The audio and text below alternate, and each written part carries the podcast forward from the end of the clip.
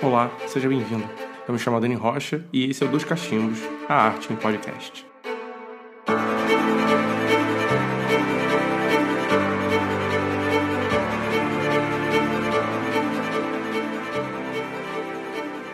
Olá, amantes das artes! Hoje, neste novo episódio, falaremos sobre um dos maiores artistas brasileiros, Hélio Oiticica. E para contar sobre a vida e obra deste grande artista, temos o convidado Andréas Valentim. Andréas é fotógrafo, professor associado no programa de pós-graduação em artes da UERJ e professor da disciplina fotografia no Colégio de Aplicação da UERJ, o CAP-UERJ. Fotógrafo há mais de 50 anos com larga experiência no exterior no Brasil, em particular na Amazônia, expôs e fez curadoria em várias exposições, realizou a sua última exposição apresentando seus trabalhos fotográficos em Berlim, na Alemanha. Muito bom, né? Vamos lá?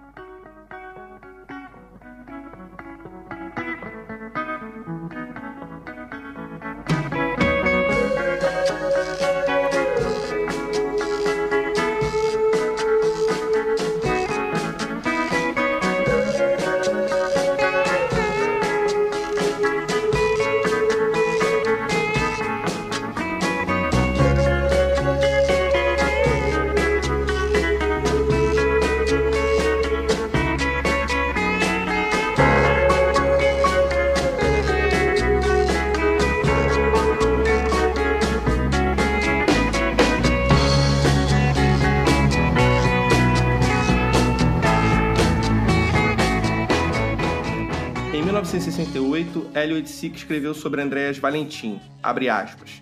Andréas Valentim foi um dos alunos que vi crescer, talvez o único a que eu tenha acompanhado tão de perto. Aprender a ver, a sentir, a experimentar, crianças não revolucionam, crescem. Inventa, Andréas. Olá, Aldene. Poxa, que legal. É um prazer muito grande poder falar aqui hoje sobre meu grande amigo, mestre, é, companheiro de, de trabalhos e de loucuras, Hélio Oiticica. Eu que te agradeço você ter aceitado o convite, realmente. E para quem está ouvindo, ah, vem aquela pergunta que todos querem saber. Andréas, quem foi Hélio Oiticica? Bom, essa é uma pergunta que a gente poderia escrever uma enciclopédia sobre isso, né? Mas eu vou tentar ser aqui bem resumido.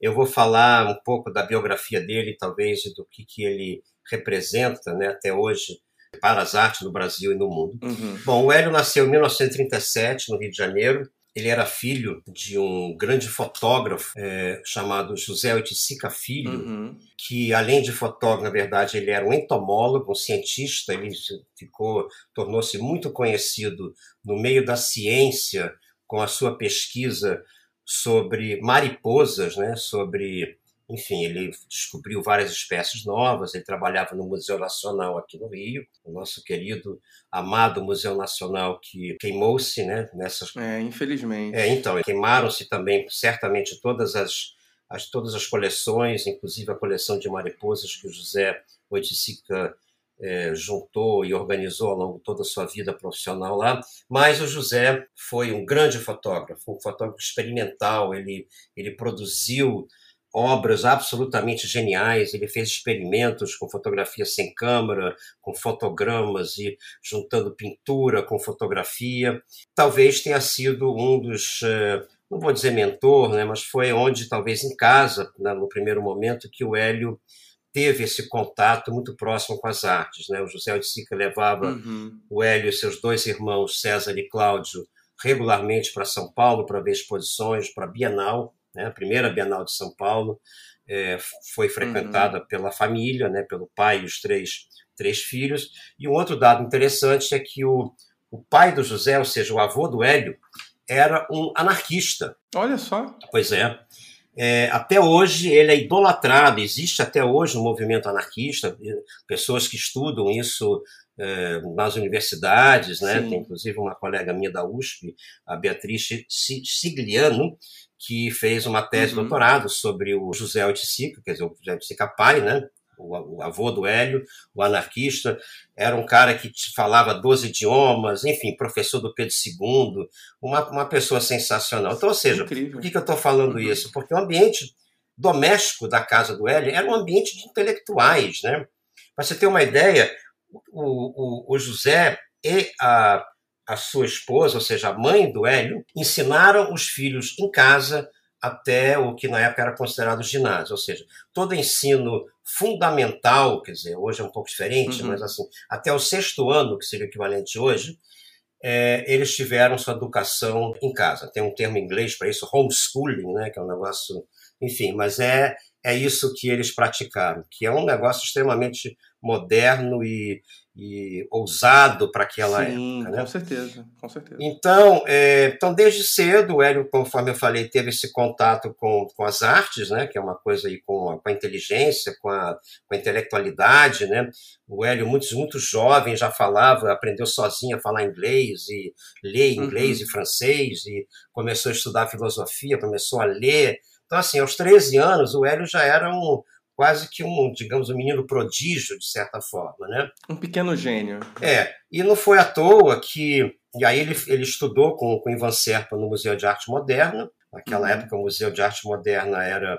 Nós estamos falando aqui de 1952, 53, por aí. Uhum. Era um, né, um, começava a se firmar como um grande marco aqui no Rio de Janeiro, né, da, assim, um foco de produção artística e de receber grandes exposições internacionais e promover as artes brasileiras e tinha um núcleo de educação né, que fez, fez época, né, justamente sob o comando, sob a direção do Ivan Serpa. Tá? Uhum. Então, o Ivan Serpa foi, assim, talvez um dos grandes mentores do Hélio, né? muito jovem, conforme eu falei. Em 54, enfim, eu posso me confundir um pouco essa data, mas acho que foi em 1954, o Hélio, uhum. com 17 anos, né? Não tinha nem 18 ainda, se juntou ao grupo Frente, do qual o Ivan Serpa fazia parte. Tá? O, né, o grupo Frente foi uma espécie de, eh, não vou dizer oposição, mas algo, um contraponto, talvez, ao movimento concreto que Sim, surgia, uhum. surgiu em São Paulo um pouco antes, né? e juntou um grupo de artistas cariocas aqui no Rio de Janeiro para formar um, um, núcleo pensante uhum. do que, que deveria ser a arte contemporânea naquela época, tá? Rapidamente eu vou eu vou fazer uma evolução porque senão a gente vai perder muito tempo aqui com essa biografia do Hélio que não é o nosso caso aqui, uhum. mas esse começo é muito importante, né?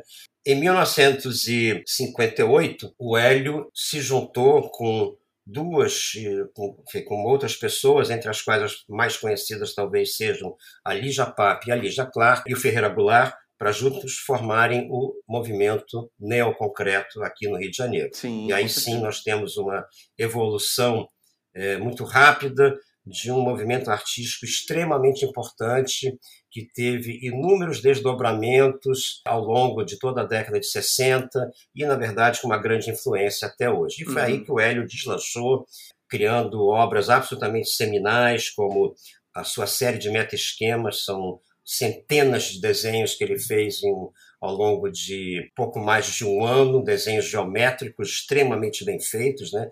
Um parênteses rápido aqui, ele com o pai ele uhum. aprendeu essa coisa metódica de classificação e trabalhou com o pai um tempo no Museu Nacional, classificando insetos, tá? Uhum. Então, é, ou seja, então ele, ele teve um aprendizado de taxonomia. O que é taxonomia? Taxonomia é você classificar, no caso, bichos, uhum. insetos e outras plantas, né? É, de acordo com algumas com certas características. Mas o Hélio aplicou isso em toda a sua vida na sua arte, essa coisa muito organizada, de classificar tudo, de organizar tudo, de dar nomes para as coisas, né? Uma organização metodológica do seu próprio trabalho, né? É, uma metodologia extremamente rigorosa, né? Isso ele se aplicou. Eu mencionei isso em relação aos meta-esquemas, porque os meta-esquemas são uhum. desenhos, assim, são planos, né? Guache sobre cartão.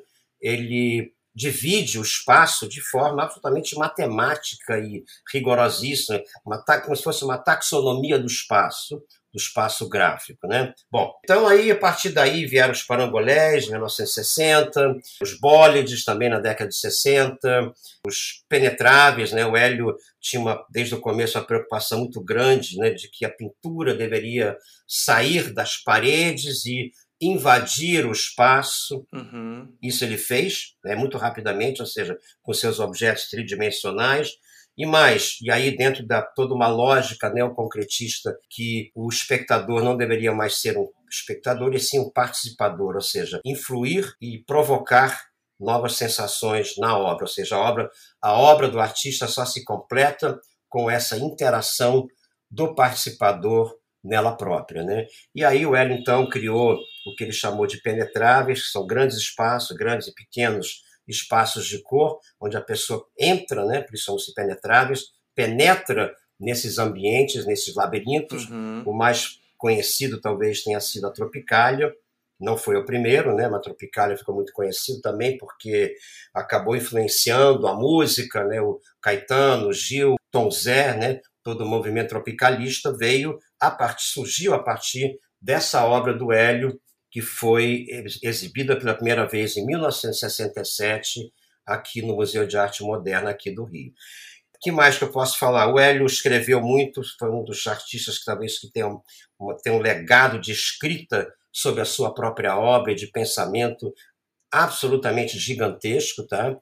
É, justamente nesse período, a gente está falando agora no período da ditadura militar aqui uhum. no Rio de Janeiro, quer dizer, onde a repressão a partir de 68, com o AI-5, começou a ficar muito barra pesada para todo mundo, principalmente artistas radicais como Hélio, né? Uhum. E tantos outros, amigos deles dele começaram a desaparecer.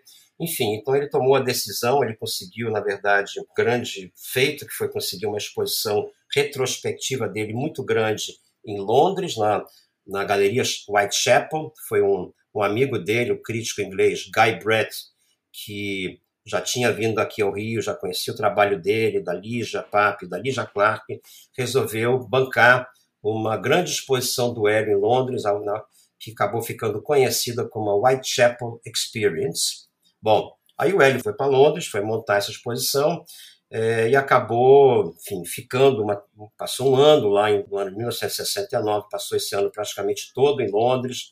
Lá em Londres estavam já Caetano, Gil, Neville da Almeida, Jorge Maltner, uhum. Torquato Neto, ou seja, grandes intelectuais e artistas, todos muito jovens, né, é, saídos daqui do Brasil em função da ditadura. Né? Uhum. E lá o Hélio conheceu também o rock, né? quer dizer, a música, o rock, os festivais de rock. Ele teve o privilégio de assistir Jimi Hendrix num, num grande show na, na ilha de White. Né? Lembrando que aqui no Rio de Janeiro o Hélio já nos começos dos anos 60, se envolveu muito fortemente com, com samba, né, com a Mangueira, com o Morro da Mangueira e com o samba da Mangueira. Ele foi um dos, foi o primeiro passista branco da Mangueira, teve essa relação muito, muito forte com o samba, que ao chegar em Londres, na Europa, rock and roll 69 foi o ano assim da produção mais significativa do rock na, no mundo todo, né? Quer dizer, no, na Inglaterra e nos Estados Unidos, né? Enfim, não vamos Sim. citar exemplos aqui, mas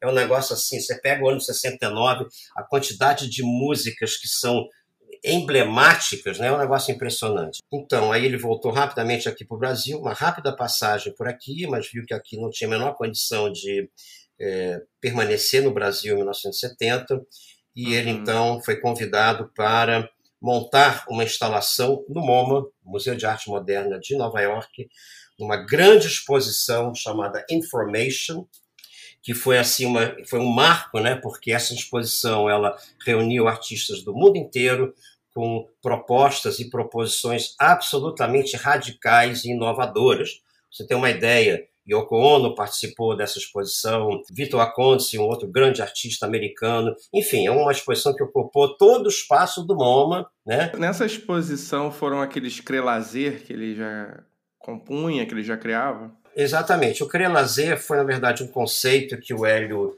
desenvolveu para essa exposição da Whitechapel, onde ele criou espaços, né, uhum. a partir da Tropicália, que a gente já, eu já tinha citado aqui, é, onde as pessoas entravam, aí tinha uma cobertura com uma tela, num dos ninhos tinha palha, a pessoa sentava lá, é, outro tinha um monte de livros, outro tinha revistas em quadrinhos, eram, eram tipo assim, uhum. assim, espaços individuais, porém públicos, né, porque não tinha uma divisão né? não era um lugar fechado, era um lugar semi-aberto, digamos. Né? É difícil escrever isso em palavras, mas enfim, é, depois as pessoas podem pesquisar isso na internet e ver as imagens disso. Tá? São impressionantes, são impressionantes. Então, aí veio esse conceito dele do crê-lazer, né?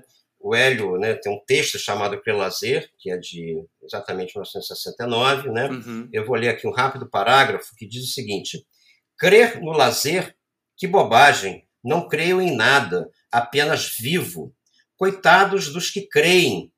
Vai ver que jazem crendo num espasmo, mas é que essa transespamoação não interessa mais. E ainda, a projeção poderia ser uma projerexão, no lá o plá místico, mas a meditação do lazer é mais que isso, porque talvez seja onda como a do mar, do mesmo mar, criada pelos ventos sobre ele, mas que são vistas vividas em tantos modos quanto os que nascem de mim, de você e do mundo grande de gente que não vemos, mas que existe. Quero viver, mas não quero crer.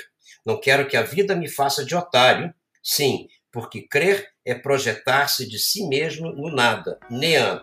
Prefiro a salada da vida, o esfregar dos corpos. Quero o meu amor,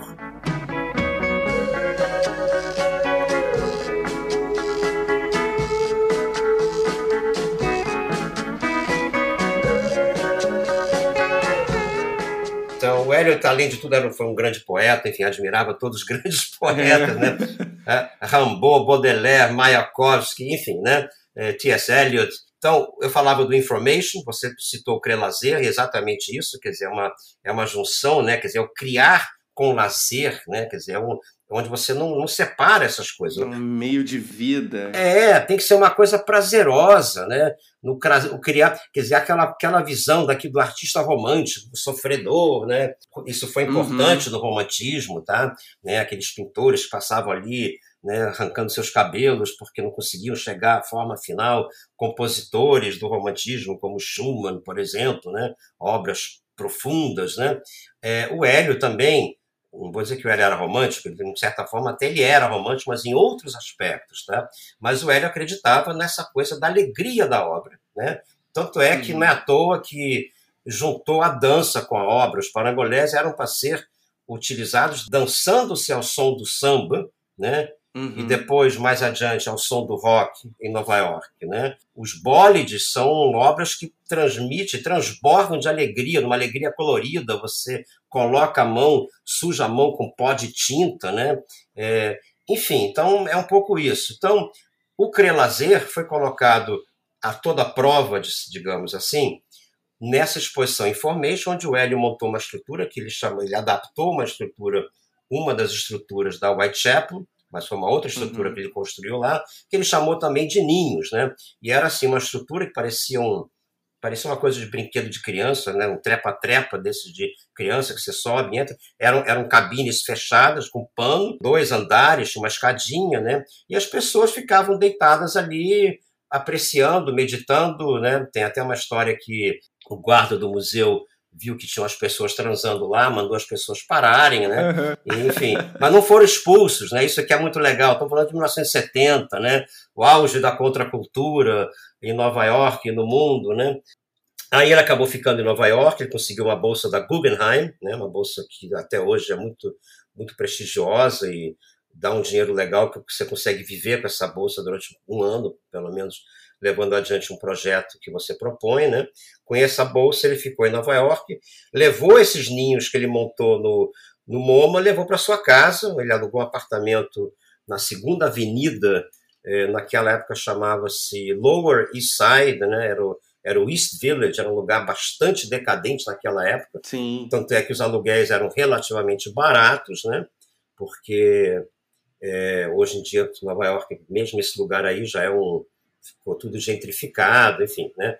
É, era duas quadras de um, de um, templo do rock, que era o Fillmore East, né, onde grandes, grandes shows aconteciam, mas justamente em 1970 foi quando o Fillmore East fechou é, em Nova York, né? Tinha o East e tinha o West. O West era em, foi onde começou em São Francisco, né? Sim. Uhum. E bom, enfim, aí o Hélio montou essa casa que ele chamou de Loft 4, porque era no quarto andar é, era um loft, ou seja, um espaço, não tinha divisão de cômodos, né? Lá ele montou esses ninhos e lá ele começou toda uma produção absolutamente revolucionária, muita escrita, muita, muita coisa acontecendo na rua, né? Lá ele montou um dos, das obras que talvez hoje sejam muito bastante conhecidas, que são as cosmococas, né? que na época, diga-se passagem, ele, ele mesmo dizia, estou sentado sobre dinamite. Por quê? Porque ele estava trabalhando com, com drogas ilícitas, né? na própria obra, né? que tem toda uma, que é a cocaína no caso, mas enfim, toda a teoria por trás das cosmococas é algo absolutamente sensacional. Uhum. Bom, e aí ele ficou um tempo em Nova York, precisou voltar por motivos diversos, quer dizer, começou a ficar muito caro, a saúde dele estava um pouco debilitada também. Voltou para o Brasil em 78, aqui fez, durante os dois anos que ele ainda viveu aqui no Rio, obras absolutamente sensacionais, algumas das quais podem ser vistas lá em Inhotim, né, que são os são os Magic Squares, os penetráveis Magic Squares. Ele está montado lá, tem outro montado em, se não me engano, em São Paulo. Continuou com uma produção extremamente ativa, extremamente importante. E, lamentavelmente, em fevereiro de 1980 ele teve um AVC e estava sozinho em casa. Ficou dois dias sem que tivesse tido obtido socorro e acabou uma semana depois já no hospital é, morrendo, né? Foi uma pena porque ele morreu com 43 anos, ou seja, ainda no auge da, da vida e da carreira e da produção dele.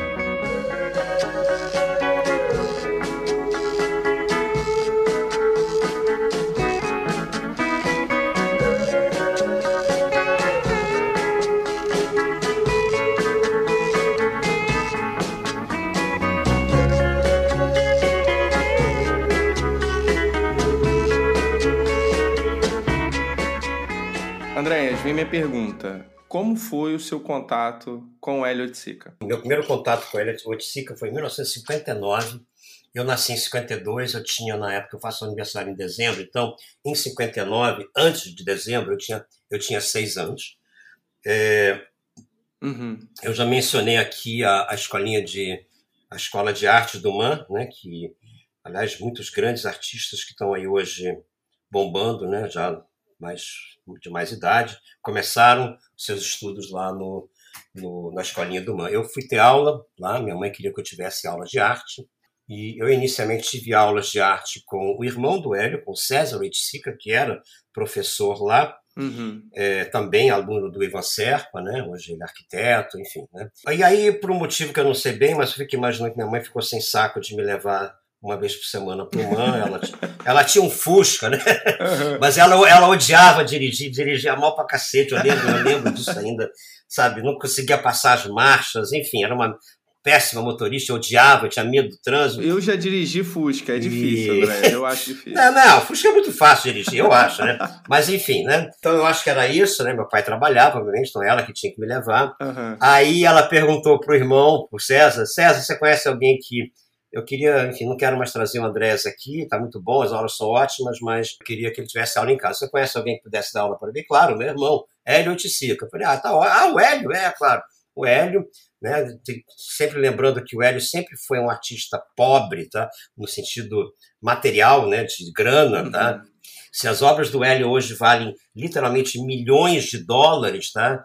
É uma loucura, porque Sim. Ele, em vida, vendeu pouquíssimas obras, não gostava de vender e também não tinha quem quisesse comprar, né? Mas, enfim, isso é uma outra história que a gente pode, eventualmente, até tocar, talvez, no nosso terceiro bloco aqui. Bom, aí eu comecei a ter aula com o Hélio é, em casa, a partir de 1959. Ele vinha na minha casa uma vez por semana, é, me lembro bem, era uma, acho que era uma quinta-feira, a parte da tarde, né? E aí nós começamos um relacionamento de professor e aluno, absolutamente, que eu vejo re, revendo isso hoje, que eu acho que é absolutamente sensacional. Né? E mais, eu, eu, enfim, eu tenho uma produção, eu tenho essas obras até hoje guardadas. Ai, que legal. Era um quadro por semana. Inicialmente eu trabalhei com guache, né, com cartolina e guache. Uhum. Depois partimos para tela e óleo. São obras totalmente abstratas, né? O que, que eu aprendi com ele? Bom, aprendi muita coisa, mas assim, primeiro ele me ensinou a técnica, tá? Uhum. Eu acho que todo artista precisa dominar a técnica. É, então, a técnica, eu digo, é saber misturar tinta, me ensinou o que eram cores complementares. É... Então, esse contato com a tinta, com a materialidade da tinta, tá? Uhum, que é uma uhum. coisa sensacional. Né? O Hélio me ensinou, como ele também, a ser extremamente rigoroso na. Imagina, uma criança de seis anos, tá? Sim. Né? Cinco, comecei com cinco, mas evoluiu mesmo a partir dos seis. Andréas, não pode sujar nada, tem que estar tá tudo limpinho, tem que limpar o pincel. Essa coisa, né? Esse rigor no fazer artístico, né? Sim. Bom, aí partimos para tinta óleo, aí tela, né?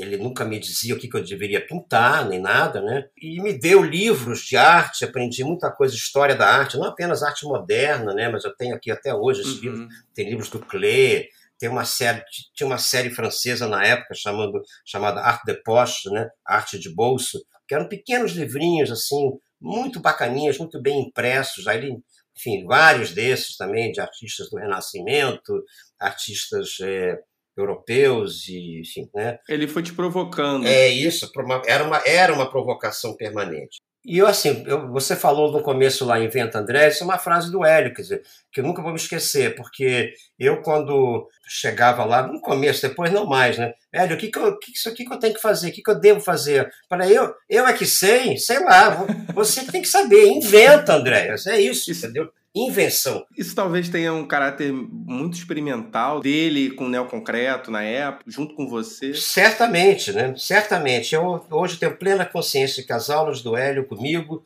foram um campo de experimentação para a própria obra do Hélio, de lidar com novas experiências, quer dizer, uma criança né, uhum. evoluindo e partindo de toda uma, uma base sem qualquer preconceito e sem ideias pré-estabelecidas, né? Isso é um campo muito fértil para o aprendizado, não uhum. só meu, mas dele também, da prática dele também. Tanto é que eu comecei a trabalhar com terra, que é algo que ele estava trabalhando na época, nos bólides, né? que também utilizavam terra, utilizavam tijolo macerado. Eu comecei a fazer uns trabalhos pegando terra, misturando com cola branca e fazendo minhas próprias tintas a partir daí, também fazendo tintas a partir de pigmentos, né? Que eu ia, eu adorava fazer isso, ia, minha mãe me levava lá numa loja lá no centro da cidade para comprar esses pigmentos, uma loja de produtos químicos, tá? E é isso, quer dizer, então foi uma constante experimentação, né? Eu tive essas aulas com Hélio até 1966, final de 66, uhum. foi quando eu me mudei com meus pais para Tailândia, meu pai foi trabalhar na Tailândia, lá eu continuei com meus estudos de arte com um artista contemporâneo, minha mãe foi catar uma pessoa absolutamente genial também. Eu devo muito essa minha esse meu contato com as artes à minha mãe, né, que era uma pessoa muito ligada nisso aí também. Uhum. Meu pai também, mas minha mãe é que mais estimulou isso, né? Ela própria havia sido, era ainda naquela época bailarina, uhum. estudava balé. Meu pai também era fotógrafo amador de mão cheia, né? Em casa a gente sempre teve um convívio muito, muito próximo com, com as artes. Né? Isso é importante também. Legal. Então na Tailândia foram quatro anos lá. Daí eu fui estudar nos Estados Unidos, justamente em 1970 não em Nova York, mas em Filadélfia, que é uma cidade a duas horas de trem ou de carro de Nova York. Uhum. E foi lá que eu reencontrei com o Hélio em Nova York, em 1970, em Nova York. Ele já estava instalado uhum. lá na, uhum. no Loft 4, na Segunda Avenida, que eu já havia mencionado. Enfim, eu já não era mais uma criança, já era um já quase um jovem, né, já saindo da adolescência. E lá a gente teve um contato absolutamente genial. Eu ia visitar o Hélio sempre que possível, fim de semana, feriados, é, pequenas, curtas férias, né?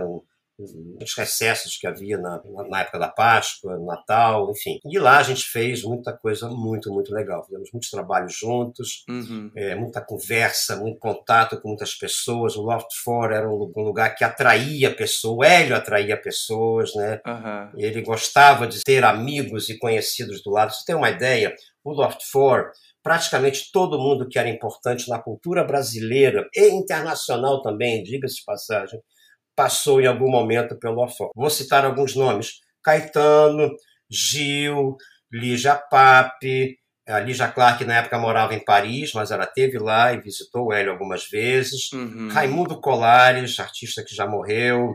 Ivan Cardoso. É aquele Dream Team, todos juntos, né? É, o Dream Team. Júlio Bressani, Neville Dalmeida, cineasta, Rogério Sganzella. É, enfim, os nomes, enfim, não vou lembrar de todo mundo, mas era assim, era uma era um entre e sai de gente, um negócio absolutamente incrível. O lugar não era grande, o lugar era pequeno. O, o apartamento todo tinha 70 metros quadrados. Mas o Hélio montou lá esses ninhos, então ele tinha o ninho dele, né, que era um lugar enfim, era onde ele ficava, dormia. Esses ninhos eram um lugar, eram, não era apenas lugar de dormir, era sala de estar, era, era, era um lugar do prazer, do sexo, da, de uhum. comer, de tudo, né? Então ambientes para viver, né, como ele dizia. É, exatamente, ambientes para viver, né? para criar para o criar lazer, criar e lazer, uhum. né? É, e aí tinha umas pessoas que moravam lá periodicamente, tinham seus próprios ninhos. Eu tinha o meu que não era fixo porque eu usava quando chegava lá, ficava embaixo, né? uhum. né? E assim, era, um, era, um, era sensacional, né? Lá o Hélio começou a experimentar muito com cinema, né? Com, fazendo filmes e fotografia também. Ele comprou logo, chegou uma câmera, uma Canon, película, ele estava falando época de película ainda, evidentemente, né? E eu também, né, comecei a minha, já tinha começado já, uhum. já aqui no Brasil, mas principalmente na minha, na minha estadia na Tailândia, eu comecei a me envolver muito com a fotografia, foi quando eu ganhei a primeira câmera mais profissional, uma Zarri Pentax. Enfim, então foi muito legal também essa minha relação com a fotografia, a relação dele com a fotografia, a relação dele com o cinema. Eu também, imediatamente, nos Estados Unidos, comprei uma câmera Super 8 de filmar. Uhum. Então, é, eu acabei fotografando muito Hélio, filmando muito Hélio em Nova York, que foi uma coisa absolutamente sensacional, essas trocas que nós que nós fizemos, uhum. né? Eu queria te fazer uma pergunta. Dentro de todo esse teu contato com ele, tenho uma dúvida enquanto, óbvio, artista, professor, como o Hélio era como pessoa, assim, como ele era com os amigos, uma coisa que eu sempre vejo no trabalho do Hélio, nos escritos dele, ele me parece uma pessoa muito apaixonante, assim, uma pessoa que tinha a vida e a arte atrelada no seu cotidiano. Ele trabalhava com artes, ele criava, mas ao mesmo tempo tinha a vida dele e as coisas se confundiam. Mas é o que me parece. Eu queria saber de você e queria que você falasse um pouco como ele era, porque é uma dúvida que eu sempre tive. Bom, antes de mais nada, Aldênio, o Hélio era um cara genial, tá? Genial em todo sentido. A gente está falando de genialidade aqui, genialidade mesmo, Sim. tipo Leonardo da Vinci, Beethoven, Mozart, enfim, né? Warhol, sei lá, tem, né? Tem, os, os exemplos são muitos, tá? Mas o Hélio era um cara genial em todos os aspectos, tá? Então, você quando, é, você, quando é genial, costuma ter uma personalidade, não costuma, mas são muitos exemplos, né? Pessoas complicadas, Sim. difíceis, né? Que entram em depressão, aí depois né, eufóricas. Bem, o Hélio não era nada disso. Né? o Hélio era uma pessoa extremamente engraçada, tinha um senso de humor absolutamente apuradíssimo, tá? O sinal de inteligência, diga-se passagem, um bom senso de humor, né? Também um senso apuradíssimo das pessoas, né? Ele sacava você em, você bastava você abrir a boca, às vezes nem precisava abrir a ah, boca. Que legal. Ele já sacava tudo que você era, né? Uhum. E não é à toa porque ele estudou a fundo quando era muito jovem, não só filosofia, mas Freud, a psicanálise, né? Os, os escritos sobre Freud, do Jung, principalmente. Tá? Uhum. Então, assim, ele era uma pessoa muito, muito afável, né? Porém, claro, tinha também seus tantos, né? Você fazia tinha seus ataques, né? Uhum. Começava a rodar a baiana para não gostava de uma coisa, mas isso fazia parte de uma persona que ele criou para ele próprio, né? E que era a coisa genial dele. Ele, ele, era um personagem dele próprio, tá? Ao mesmo tempo que você podia ser o melhor amigo dele, como eu, por exemplo. Aí no dia seguinte, não, porque o Andréas esculhambou com não sei o quê Tá? Aí ele ficava de mal, né? Aí depois ficava, o Hélio nunca foi, nunca chegou a ser inimigo para sempre de ninguém. Ele uhum. podia até, né, de repente, não gostar mais de alguém por algum motivo bobo. Uhum. Aí depois ele, né, né, pois é, né, André, aqui foi uma, foi uma bobagem. Falei, é claro, Hélio, total bobagem. Né? é, e bola para frente, entendeu? Uhum. Uma pessoa muito generosa, Alden, isso é que eu acho uma ah, coisa é genial, é porque ele era generoso com as pessoas, quer dizer, ele ele gostava de trabalhar com as pessoas, de fazer obras colaborativas, né? Legal. É, essa coisa que existe, esses coletivos de arte, que naquela época até já tinha, mas era uma coisa muito uhum. rara. Uhum. O Hélio, não que ele tenha participado de coletivos, mas ele, ele fez obras com muitas pessoas, né? Com o Neville da Almeida, por exemplo, ele fez as Cosmococas, né? Sim. Uhum. Comigo, nós fizemos algumas obras juntos também, né? Com meu irmão, Thomas Valentim, Ele fez também uma Cosmococa, a Cosmococa 6. É, a Goat's Head Soup, né? Goat's Head Soup, exatamente. É... Enfim, os exemplos são muitos. Com Ali Salomão, que aliás foi um grande, grande parceiro do Hélio em, em tudo, né? O grande poeta, o Ali Salomão, é, infelizmente também não está mais entre nós, nem ele, nem o irmão dele, Jorge Salomão, também grande amigo do Hélio, que faleceu uhum. no ano passado. Enfim, é isso. O Hélio, enfim, não sei muito como descrever, assim, mais do que elogiar essa esse alto, alto astral, cara, é isso, entendeu? é. Essa é, gíria não existia naquela época, né? Mas em é. inglês seria high spirited.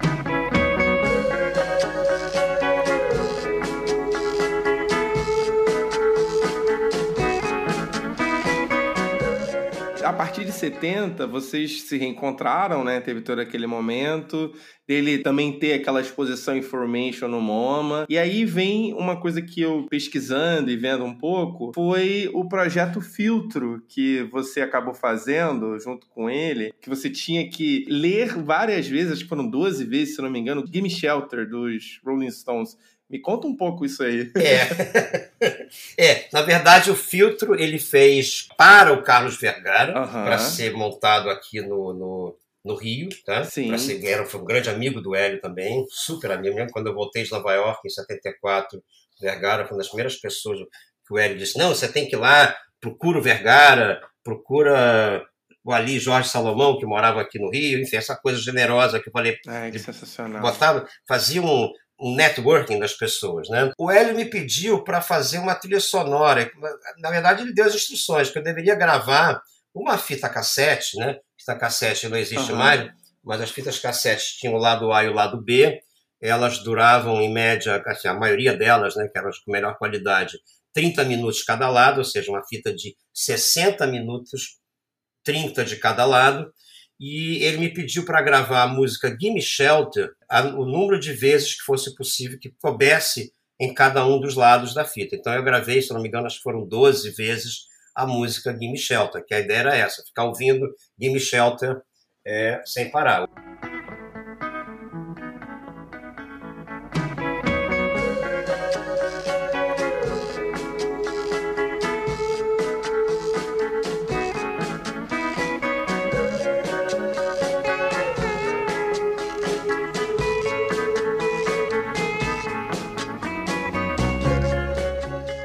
Teve uma, uma admiração enorme pelo, pelos Rolling Stones, por Jimi Hendrix também, tanto é que ele dedicou uma obra, uma Cosmococa, ao Jimi Hendrix, War Heroes, que é a capa de um disco dele, e várias obras também que têm uma conexão direta com os Rolling Stones, inclusive uma obra que foi não apenas dedicada, mas foi feita para mim, que chama-se, é um penetrável, PN18, chama-se Estônia, tem uma coisa que o Hélio fala, que eu vou abrir aspas, quando ele fala do Game Shelter, essa relação toda com a música que você colocou, ele fala assim, abre aspas, não é música cantada, ela está radicalmente afastada de qualquer canto, é grito que é de multidão, marcha vitoriosa pelas ruas experimentais da liberdade, fecha aspas. E eu achei, eu acho lindo demais, porque tem esse contato que o Hélio coloca de ser essa coisa que você colocou, né? Que é essa pessoa pungente, generosa. Me vem uma história que eu acho que tem muito, muito essa relação dos anos 70, de você estar tá ali com ele fotografando, registrando, porque para quem está ouvindo a gente, o Andrés ele registrou grande parte dos trabalhos do Hélio, tem vídeos, né? E aí em 73 tem uma história que eu acabei vendo aqui, que foi quando você e, óbvio, outras pessoas vocês invadiram o metrô de Nova York usando parangolés. Eu queria saber como foi esse dia, porque a imagem que eu tenho é uma imagem linda desse dia. Ah, então. Pô, sensacional que você lembrou isso, Aldeiro. Bom, invadir é um termo talvez um pouco exagerado, mas não deixa de ser, não deixa de ter seu, seu, a sua sua veracidade. Por quê? É, no metrô em Nova York, aliás, qualquer transporte público, qualquer lugar do mundo, né, você tem que ter autorização para filmar, para fotografar, para tudo, né? Quer dizer, então, naquela época, a gente meio que meio que se lixava para autorizações, né? Quer dizer, né, que, enfim, a gente não transgride, ninguém ia ser preso por filmar no metrô, então, beleza, vamos lá, né? Mas pode acontecer, vem um, vem um policial, vem uma guarda lá, segurança, e manda você parar e te e te manda e te expulsa de lá. Bom, sabendo disso, o que, que a gente fez? A gente foi de madrugada, porque primeiro que o metrô de madrugada funciona, funcionava, funciona até hoje lá. Uhum. E segundo, que era uma época, enfim, era uma, era uma hora, desculpe, que não tinha talvez tanto movimento assim, né? E a ideia era essa, o Hélio fez uns parangolés lá em Nova York, uhum. aí resolveu, ele resolveu, essas, essas iniciativas sempre partiram dele, mas, de novo, né, parte dele, mas aí as pessoas vão vão acrescentando, né? vão, vão colaborando com uhum. a obra, vão, vão, a obra vai crescendo com essa participação das pessoas. Isso vem de, né, desde lá do começo. Participador, espectador, participador. Né? Bom, e nós, no nosso caso, também criadores, né?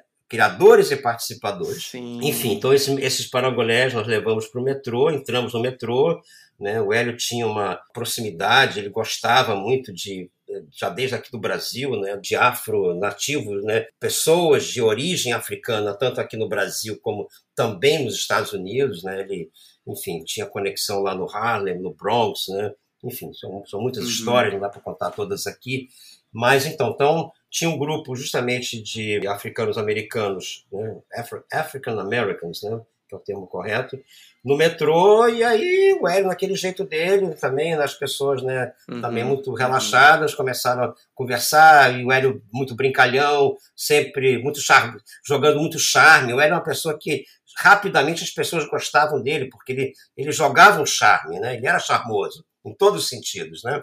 E aí eu fui junto, eu fotografei, eu filmei também com uma câmera 16 milímetros que eu tinha, que era emprestada, na verdade, um amigo meu. Uhum. E foi isso, quer dizer, essa invasão do metrô foi um negócio uhum. espetacular, foi uma per performance, né, Caldene? Lembrando que esse termo performance, naquela época ainda não existia, tá? Essas coisas que o Hélio fazia com pessoas eram sim performances, né? Entendi, entendi. Por que, que eu falei invasão? Porque eu vi que em 74 vocês tinham hackeado cartões de crédito da AT&T para se falar. Por isso que é uma invasão. é, ah, então, não, tá certo. Eu, eu falei de transgressão também, né? Então, isso era uma época em que a transgressão era, era um negócio bacana, né? Vem certamente essa herança anarquista do avô do Hélio, né? Sim, Quer com dizer, certeza. Né, essa anarquia, tanto é que em 1969, 70, tinha um movimento anarquista muito forte nos Estados Unidos, né? Um cara chamado Abby Hoffman, uhum, né? Que uhum. acabou sendo preso, que escreveu um livro chamado Steal This Book, roube esse livro. Já te dá a direção, né? Roube porque não é para comprar. o, li o livro é todo sobre isso, né? Como uhum. que você pode burlar o sistema de várias maneiras. Você pode sobreviver no, no mundo capitalista, né? É, sem ter dinheiro nenhum, zero. Então, assim, dando isso como exemplo, bom, e um dos exemplos que está, obviamente, nesse livro também, que já, muita gente já sabia disso na época, é que era muito fácil você hackear os cartões de crédito da companhia telefônica americana. Então, em 74 eu voltei para o Brasil, uhum. eu já usava esse, eu, eu e milhares de pessoas, tá? isso não, não foi invenção nossa, tá? Uhum. Né? Naquela época não tinha internet, né, Aldene? É. Aldene e ouvintes, né? As informações circulavam por, né, por, tra por transmissão oral, ou por cartas, né, ou por escrita, enfim, né? mas essa informação rapidamente circulou, tinha acesso aos números de cartão, você não precisava ter o cartão de crédito físico na mão, você tinha uns números que eram números verdadeiros, eram cartões de crédito da própria de funcionários da própria empresa. Então isso é importante, porque a gente não estava é, sacaneando com ninguém, sacaneando só com a própria empresa, com a AT&T. Sim, tá? óbvio. Tá? E aí você era assim, você ia no orelhão, né, na, na rua, ligava para telefonista, operator, né? É, quero fazer um, um, uma chamada de cartão uhum. de crédito, ah, pois não, qual é o número? O número é esse daqui, pipipipi. Aí você aguardava um pouquinho, e o número que eu quero ligar é no Brasil, sei lá, nos Estados Unidos, uhum. era a casa do número do Hélio. Aí ela fazia, ela, ela checava as informações e pronto. Em questão de segundos, você estava conectado. E eram conversas, como não estava pagando, eram conversas longas, tá? a gente passou, ele adorava falar ao telefone, tanto é que eu tenho um filme, um, um Super 8 bem curtinho, de um minuto e meio, sonoro. É o Phone. Phone, isso. é, então, e aí o Hélio falava horas e horas e horas no telefone. Você tem uma ideia, ainda nessa linha do telefone, uhum. também tudo que o Hélio fazia era obra, né? Eu costumo dizer que para o Hélio, vida é obra, né? Não é vida e obra, vida é obra. uma das coisas que ele gostava de fazer, o João Gilberto estava em é, Nova York nessa época, morando também. O João Gilberto, como todos sabemos, ele era recluso, né? Sim, a vida sim. inteira dele, não a vida inteira, mas a partir de um certo momento ele não saía mais de casa, tanto lá e depois que voltou para cá para morar no Leblon, né? Nosso querido João Gilberto, que se foi há dois anos atrás. E que o Brasil, diga-se passagem, ninguém do governo prestou qualquer tipo de homenagem a um dos maiores músicos e, enfim, expoentes da cultura brasileira, né? Verdade. É, enfim, aí o Hélio ficava, teve uma vez que ele ficou oito horas com o João Gilberto no telefone. Quer dizer, é uma pena que essas conversas não tenham sido gravadas. Imagina o que, que não teria, o que, que não seria, que não deve ter sido isso, Aldene, Nossa. Pessoas que estão nos ouvindo É. aqui nesse podcast maravilhoso aqui. É um. Porra, isso é, deve ser uma, uma, uma troca de Sim. informações assim, de uma coisa muito doida, muito cheia de, de tudo, né?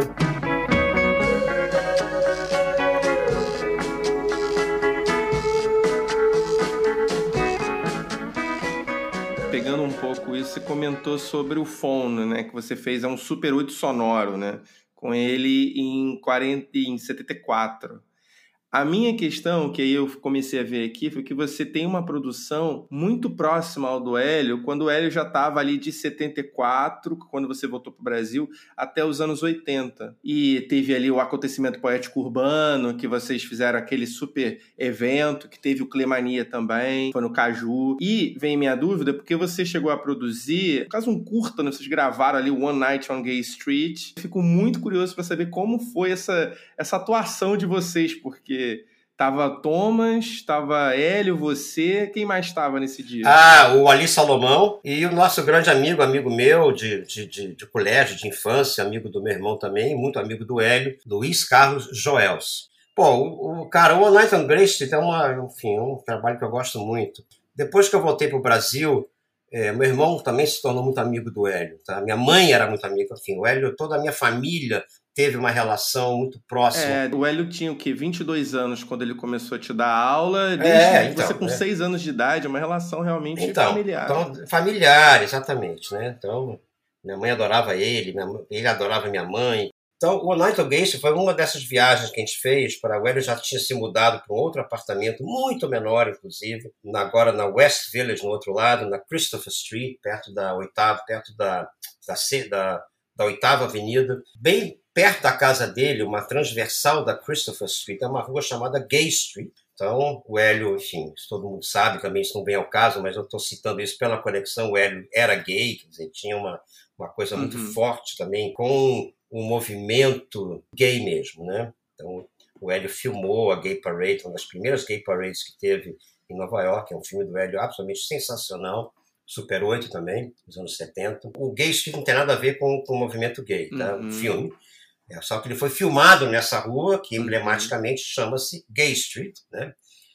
E foi feito à noite, no inverno, frio da porra. E a gente bolou, nós quatro, né? É, nós cinco, na verdade, quer dizer, o Hélio, eu, o Ali, o Thomas e o Luiz Carlos, Uhum. bolamos o roteiro ali na hora, na casa dele. A ideia foi minha, de fazer um Super 8 meio cinema no ar, Super 8 em preto e branco, 3x, muito granulado, usando somente a luz da rua, ou seja, é um filme escuro, né? literalmente, fisicamente escuro, mas também muito granulado por causa do, do 3x, né? do filme 3x de, de sensibilidade maior. Enfim, aí fizemos esse filme lá, foi um negócio maravilhoso. Aí eu voltei para o Rio e montei o filme, né? Montar um filme Super 8 Uhum. era uma loucura, porque ele é muito pequenininho, os fotogramas são pequenos e, e eu fiz uma montagem, né? Eu fiz uma são uns dois ou três filmes que eu fiz Super 8 que foram Uhum. montados em Super 8, ou seja, editados, né? Montados em Super 8, né?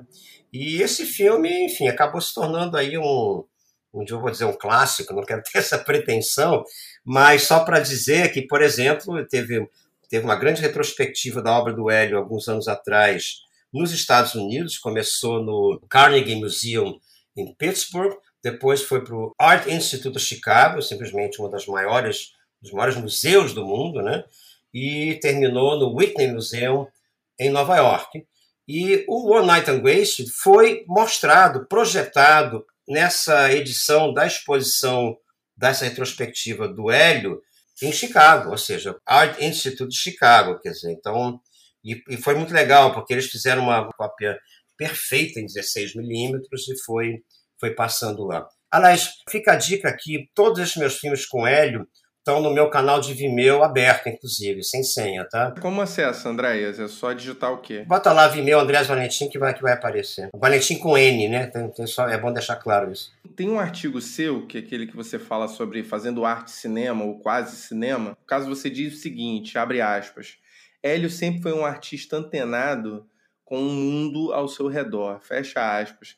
E aqui eu já deixo uma pergunta para você. O que você pensa sobre esse legado do Hélio e a influência dele na arte contemporânea, mesmo após 40 anos da sua morte? Bom, é, isso novamente é uma pergunta que a gente podia ficar horas aqui falando quando eu falo sobre o Hélio, porque essas lembranças são muito fortes na minha memória, né?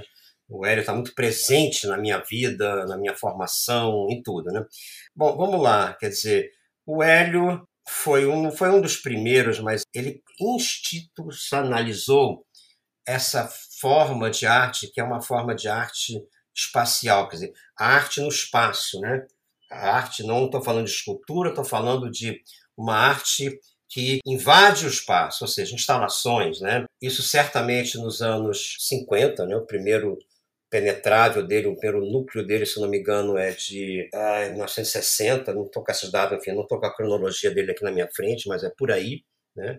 Eu acho que grande parte da arte contemporânea hoje é uma arte que envolve várias camadas, né? vários modos de expressão, várias, vários estímulos, né? estímulos sonoros, estímulos auditivos, estímulos táteis, é... e tudo isso o Hélio pensou naquela época tá? e colocou em prática. Né?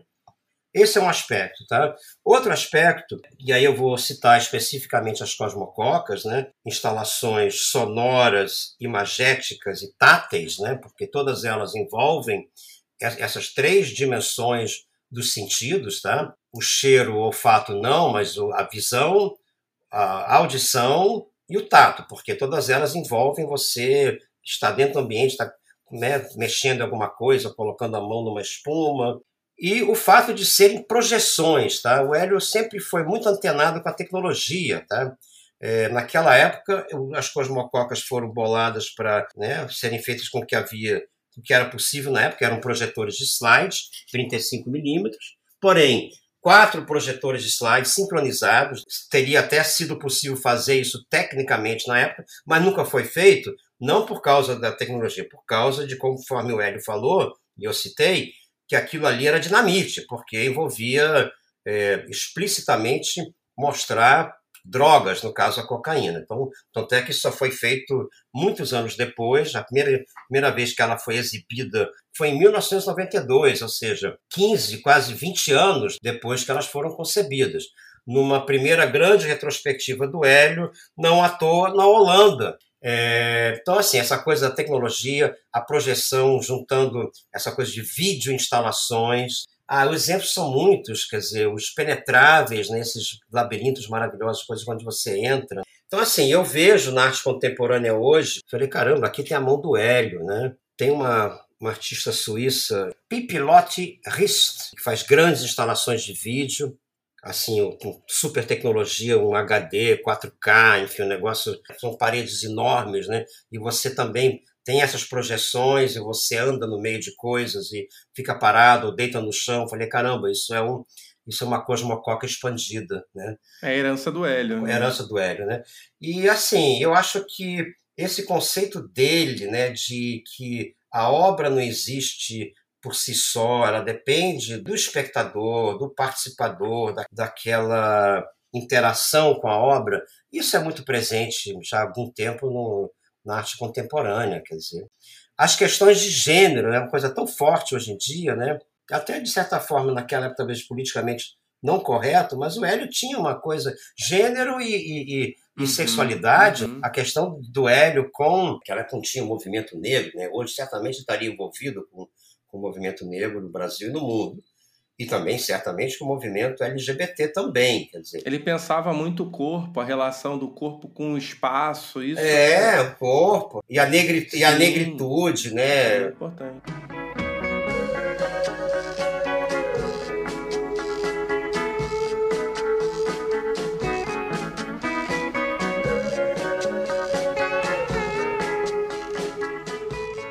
Eu acho que seria talvez interessante a gente, enfim, pensar. Muitas, muitas vezes já pensar, ah, o que, que o Hélio pensaria hoje, ou estaria fazendo hoje. Eu não quero fazer, nem, nem posso, nem devo fazer qualquer exercício de futurologia, né? Bom, o que eu sei é que certamente o Hélio estaria super antenado com, com internet, ele era safo com essas coisas, dominava bem tecnologia, enfim, né? Então estaria certamente trabalhando com computador, com internet, mas eu acho que talvez a, conexão, a reflexão final seria, e acho que aí sim a gente pode fazer um exercício mental, né? O que o Hélio estaria pensando do Brasil e dos Estados Unidos e do mundo hoje em dia? Brasil e Estados Unidos, principalmente. Tá? Uhum. Vamos falar primeiramente de Estados Unidos. Né? O Hélio morou nos Estados Unidos na época do Nixon, tá? que também foi uma época muito complicada. Mas, assim, era um momento que não se compara uhum. à era Trump nos Estados Unidos. Né? Então, o Hélio certamente ia, ia subir pelas paredes né, com os horrores que o Trump anda fazendo, as coisas que ele anda falando. E, assim, ser um crítico muito ferrenho né? O Hélio era um ser, eu esqueci de mencionar isso, era um ser político, né? tinha uma, uhum. uma sensibilidade política extremamente apurada. Tá? E em relação ao Brasil, o Hélio ia também subir pelas paredes, né? principalmente no que está sendo feito né, esse desmonte da cultura brasileira e de todos, tudo que o Brasil tem de bom e que certamente continuará tendo esse desmonte, que certamente em algum momento terá, será e terá de ser remontado, eu acho que o Hélio teria uma participação extremamente ativa nesses movimentos de resistência a isso tudo que está acontecendo, né? Tanto nos movimentos nas comunidades, né? Talvez tivesse um pouco de receio porque as comunidades estão sendo agora dominadas por traficantes e milícias, que na época não era assim, né? Os bandidos da época das favelas naquela época eram bandidos mais românticos, tá? Tanto é que o Hélio tem várias obras dedicadas, uma delas é o homenagem ao cara de cavalo, seja marginal, seja herói. Enfim, ele ia ficar na dele, não ia se expor para, sei lá, correr o risco de ser preso, tal, né? Na internet ele ia botar para quebrar, tenho certeza disso, usar tudo que fosse possível da parte dele de criticar, enfim, ninguém vai ser ninguém, né? E é isso, quer dizer, eu acho que seria uma pessoa extremamente ativa e cada vez mais ativa e produzindo obras né, que, que dialoguem com esse tempo, né, que critiquem esse tempo, que sejam assim expressão artística no mais alto nível de uma reação crítica, positiva, criativa e ativa para tentar mostrar para ele próprio, para nós todos, né, que esse momento certamente não vai durar para sempre.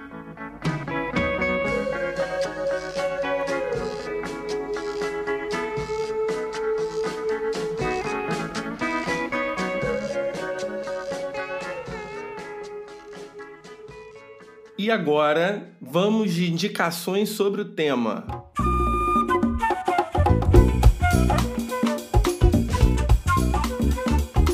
Hoje o Hélio, assim, o Hélio tornou-se a grande estrela internacional da arte, né? Eu acho isso sensacional, porque o Hélio estaria dando gritos de alegria, né? Dizendo, imagina, eu, eu sendo, sendo, sendo motivo de tese de doutorado, quer dizer, né? né? É. As pessoas me pesquisando.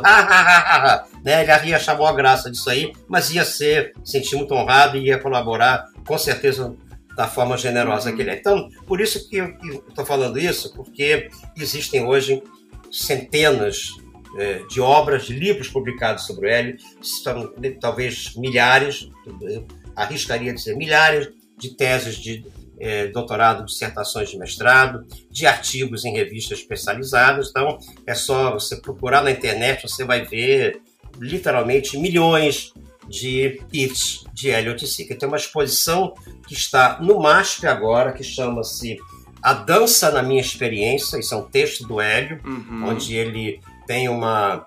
Né, ele escreve sobre essa conexão dele com a dança desde muito cedo, né? desde a época em que ele descobriu a, Mangueira, ele foi para Mangueira, né? É, então, é uma exposição muito bacana porque junta parangolés com meta-esquemas, né? E como que há uma conexão direta, né? Da, da dança das formas no meta-esquema com a dança tridimensional dos parangolés. E é bacana que nessa publicação e também na exposição tem várias fotos minhas, justamente dos parangolés que eu fotografei muito aqui no Rio, quando o Hélio voltou. Essa exposição virá para o MAN em breve, não sabemos exatamente quando. A exposição era para ter aberto em março, pandemia, a exposição não abriu, agora vai abrir. Livros são inúmeros, né? É, muitos deles podem ser encontrados na estante virtual. Talvez o livro mais emblemático foi o primeiro livro que foi publicado é, logo depois que o Hélio morreu, é, que chama-se Aspiro ao Grande Labirinto. Tá? Esse livro não, tá, não foi reeditado, mas ele existe para ser vendido ainda na, a, na estante virtual. Bom, filmes. Heliofonia, de Marcos Bonisson. Heliofonia com PH. HO, de Ivan Cardoso. Hélio Oiticica, do César Oiticica Filho, do sobrinho do Hélio. Tá? É, eu não sei se o filme do Cezinha está disponível gratuito. O HO eu sei que dá para ver na, no YouTube, o do Helio, o Heliofonia também. E aí tem, conforme eu já citei, os meus Super 8 no canal Vimeo. Então, eu, meus filmes estão todos lá, tudo que eu fiz com Hélio está lá, que pode ser visto com livre acesso. Andréas, olha, muito obrigado pela sua presença, muito obrigado pela generosidade em ter contribuído aqui, trazer esse relato maravilhoso sobre o Hélio, a sua convivência com ele. É sério, obrigado de coração. Aldene, eu que agradeço, porque, assim, é... enfim, eu, conforme eu falei, eu sempre me empolgo muito quando eu falo sobre o Hélio e eu gosto muito de falar sobre o Hélio. Me faz um bem danado lembrar essa memória do Hélio, lembrar esse, esse legado do Hélio que, enfim, conforme eu falei, para encerrar aqui agora, para valer mesmo, né? Que falta faz o Hélio nesses nossos conturbados dias de hoje. Que falta faz essa, essa genialidade, essa transgressão, né, esse bom humor crítico do Hélio nesses conturbados dias de hoje. Perfeito. E ó, se você gostou desse episódio, segue o Dois Cachimbos nas redes sociais e até a próxima. Tchau, tchau, gente. Tchau, tchau, André. Tchau, valeu.